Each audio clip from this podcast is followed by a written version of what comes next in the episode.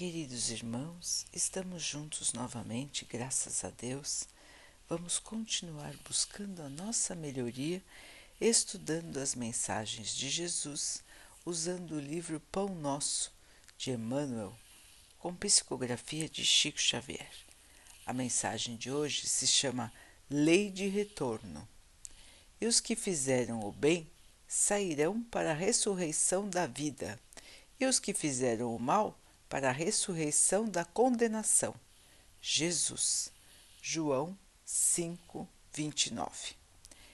Em raras passagens do Evangelho, a lei da reencarnação permanece tão clara quanto nesta, em que o Mestre fala da ressurreição da condenação, da reencarnação da condenação.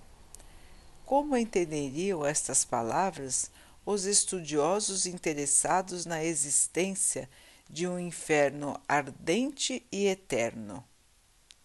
As criaturas dedicadas ao bem vão encontrar a fonte da vida banhando-se nas águas da morte corporal. Suas realizações do futuro seguem na elevação justa, em correspondência direta com o esforço perseverante que desenvolveram no rumo da espiritualidade santificadora. Todavia, os que se comprazem no mal cancelam as próprias possibilidades de reencarnação na luz. Cumpre-lhes a repetição do curso de penitências. É a volta para a lição ou o remédio. Não lhes surge diferente alternativa. A lei de retorno, pois, está contida amplamente nesta síntese de Jesus. Reencarnação é ressurgimento, e o sentido da renovação não se combina com a teoria das penas eternas. Nas sentenças diretas e definitivas não existe recurso salvador. Por meio da referência do Mestre, contudo, observamos que a providência divina é muito mais rica e bondosa do que parece. Haverá reencarnação para todos, apenas com a diferença de que os bons a terão em vida nova e os maus em nova condenação, decorrente da criação reprovável deles mesmos. Meus irmãos, a lei da vida aqui esclarecida, a lei da vida aqui na Terra, a reencarnação, a volta para o corpo de carne para uma nova chance, uma nova oportunidade, uma maneira de corrigirmos os nossos erros do passado, uma maneira de aprendermos a não errar mais e uma maneira de evoluirmos. É só por meio da reencarnação, de estarmos novamente vestindo um corpo de carne e osso, é que o nosso espírito consegue a sua evolução. No plano espiritual, quando chegamos, somos acolhidos, vamos descansar da viagem. E depois, meus irmãos, nós vamos começar novamente o nosso aprendizado. Então, nós vamos relembrando do passado, conforme estivermos prontos para lembrar, nós vamos estudar, nós vamos trabalhar até que estejamos prontos para analisar a nossa vida passada ou as nossas vidas passadas, observar aquilo que nós ainda não corrigimos em nós e nos prepararmos para estarmos novamente encarnados em outro corpo, com outras pessoas mas que geralmente são as mesmas pessoas do nosso grupo familiar. do nosso grupo mais íntimo. Nós podemos trocar de posição. Então, quem era avô, agora volta como neto. Quem era filho pode voltar como irmão. E assim por diante, nós podemos mudar de posição na família. Alguém que era amigo pode agora ser filho ou pode ser pai. E assim por diante, meus irmãos. A composição da família, dos futuros grupos, ela varia para os espíritos, mas o mesmo grupo de espíritos costuma encarnar junto. Por quê? Porque são unidos ou por laços de amizade, de amor, de companheirismo, ou estão unidos por laços de dívidas do passado. Então é um que prejudicou o outro, um que pode ter assassinado o outro, um que pode ter roubado o outro, um que inveja o outro, enfim, são vários laços de dívidas do passado que voltam para que nós possamos aprender, para que nós possamos corrigir estes desvios da estrada correta. Então, a reencarnação, meus irmãos, é um presente de Deus para todos nós. É uma maneira que nós podemos aprender sem estarmos condenados para sempre. Então, Emmanuel bem esclarece: o inferno eterno não existe, a condenação eterna também não. Todos nós fomos feitos para evoluir, crescer e evoluir. E nós vamos aprendendo aos poucos este crescimento. É aos poucos que nós vamos percebendo o que é certo e o que é errado. Aos poucos nós vamos tirando do nosso espírito as más tendências e aos poucos nós vamos nos comportando como Jesus nos ensinou. Quanto mais afastados nós estivermos dos ensinamentos do Mestre, mais dívidas nós vamos ganhando para nós mesmos. Porque nós vamos errando, nós vamos prejudicando aos outros e a nós mesmos. Portanto, irmãos, na nossa próxima encarnação, nós estaremos lidando com as situações que nós fizemos os outros passarem nós estaremos cumprindo as nossas penitências pelos nossos erros do passado. É a lei de retorno, é a lei de ação e reação, é a lei de cada um vai colher aquilo que plantou. Ninguém vai colher o que não plantou. Então, irmãos, todos nós temos a liberdade de plantar, a liberdade de escolher, a liberdade de viver conforme a nossa vontade. Todos nós, todos têm liberdade de conduta. Deus não paralisa ninguém. Ele dá oportunidade e cada um faz conforme o seu espírito, conforme o seu pensamento, conforme o seu sentimento. E nesta, nestas caminhadas, nós vamos nos endividando ou nós vamos nos iluminando. Depende do caminho que estamos seguindo.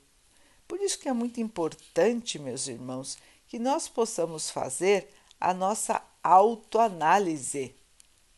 Como é que nós estamos nos comportando? Será que o nosso comportamento sempre reflete os ensinamentos de Jesus? Ou será que nós oramos, vamos aos centros, vamos às igrejas, mas depois fazemos tudo ao contrário do que Jesus ensinou? É uma pergunta que devemos fazer para nós mesmos.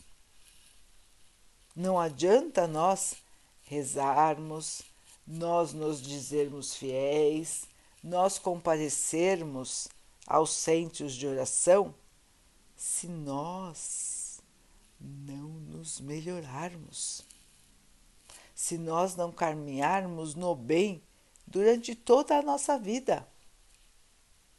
Vejam, irmãos, que nós sempre temos oportunidade de fazer o bem, onde quer que estejamos.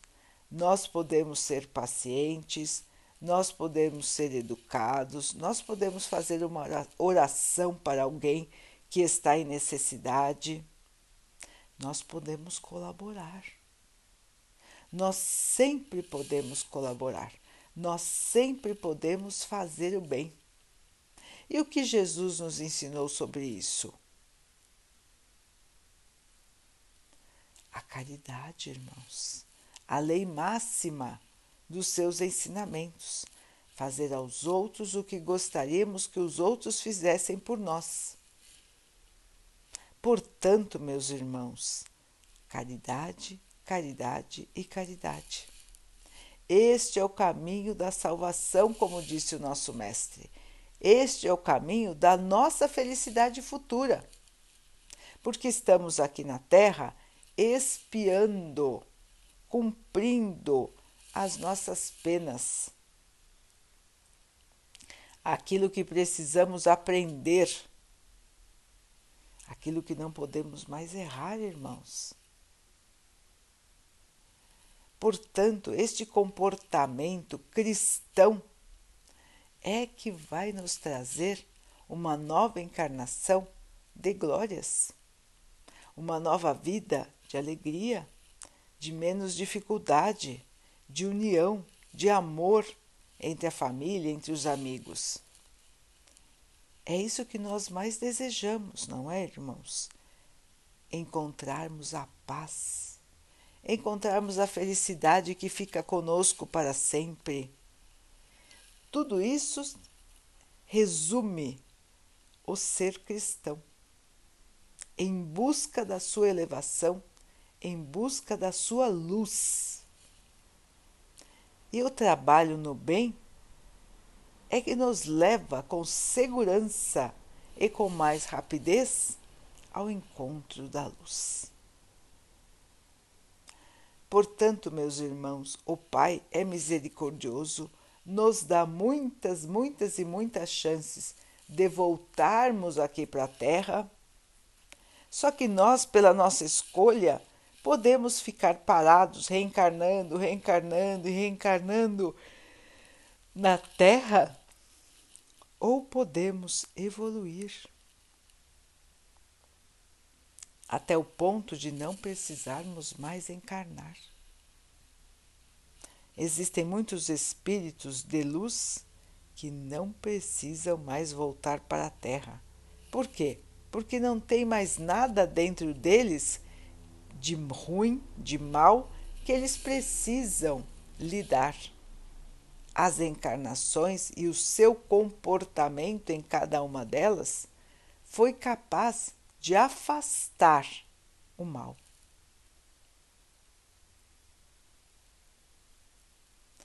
Assim, meus irmãos, é a nossa trajetória aqui na Terra, assim é a nossa trajetória no plano espiritual.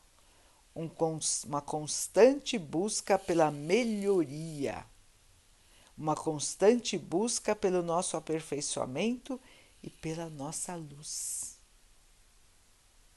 Todos os espíritos precisam de luz em sua jornada, em seu caminho.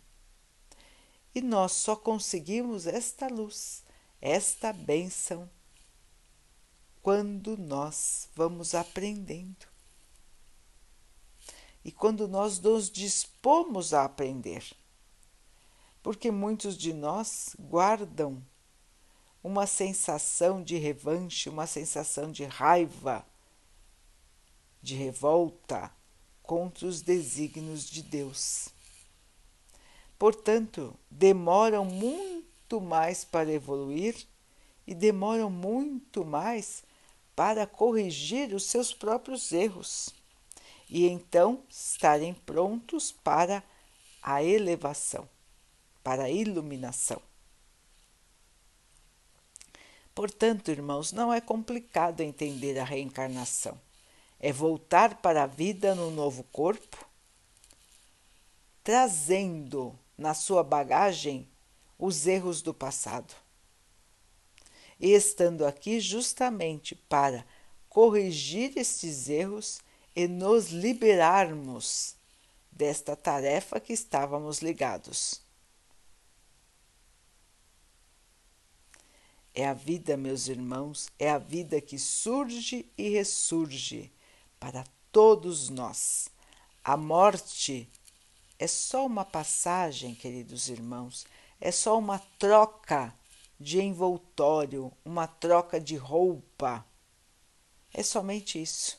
Nós deixamos aqui o corpo de carne que nos serviu nesta encarnação e vamos ganhar um outro novinho em folha pronto para que nós possamos nos desenvolver ainda mais. Portanto, irmãos, vamos ter atenção a como estamos nos comportando, ao que criamos em nossas vidas, para que no momento de sermos examinados tenhamos as boas obras e não o atraso que possamos levar em nossa bagagem só o amor, a compreensão, a humildade. Que possamos aprender, meus irmãos, finalmente a nos comportarmos como Jesus nos ensinou. Assim, plantando o bem, vamos colher o bem, sempre. Queridos irmãos, vamos orar juntos, agradecendo ao nosso Pai por tudo que temos, por tudo que somos e por todas as oportunidades que surgem em nossa vida para que nós possamos evoluir, para que nós possamos crescer, espiando as nossas faltas, corrigindo os nossos erros e auxiliando aqueles a quem nós fizemos mal em encarnações passadas. Vamos então, irmãos, abrir os braços para a solidariedade, para a caridade, que, como o Mestre nos ensinou, são o nosso único meio de evolução.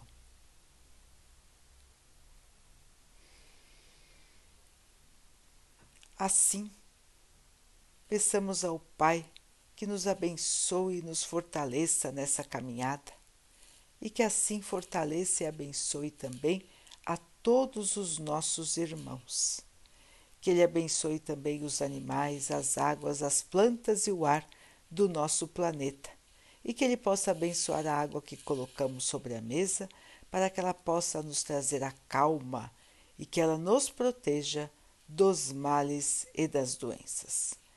Queridos irmãos, fiquem, estejam e permaneçam com Jesus. Até amanhã.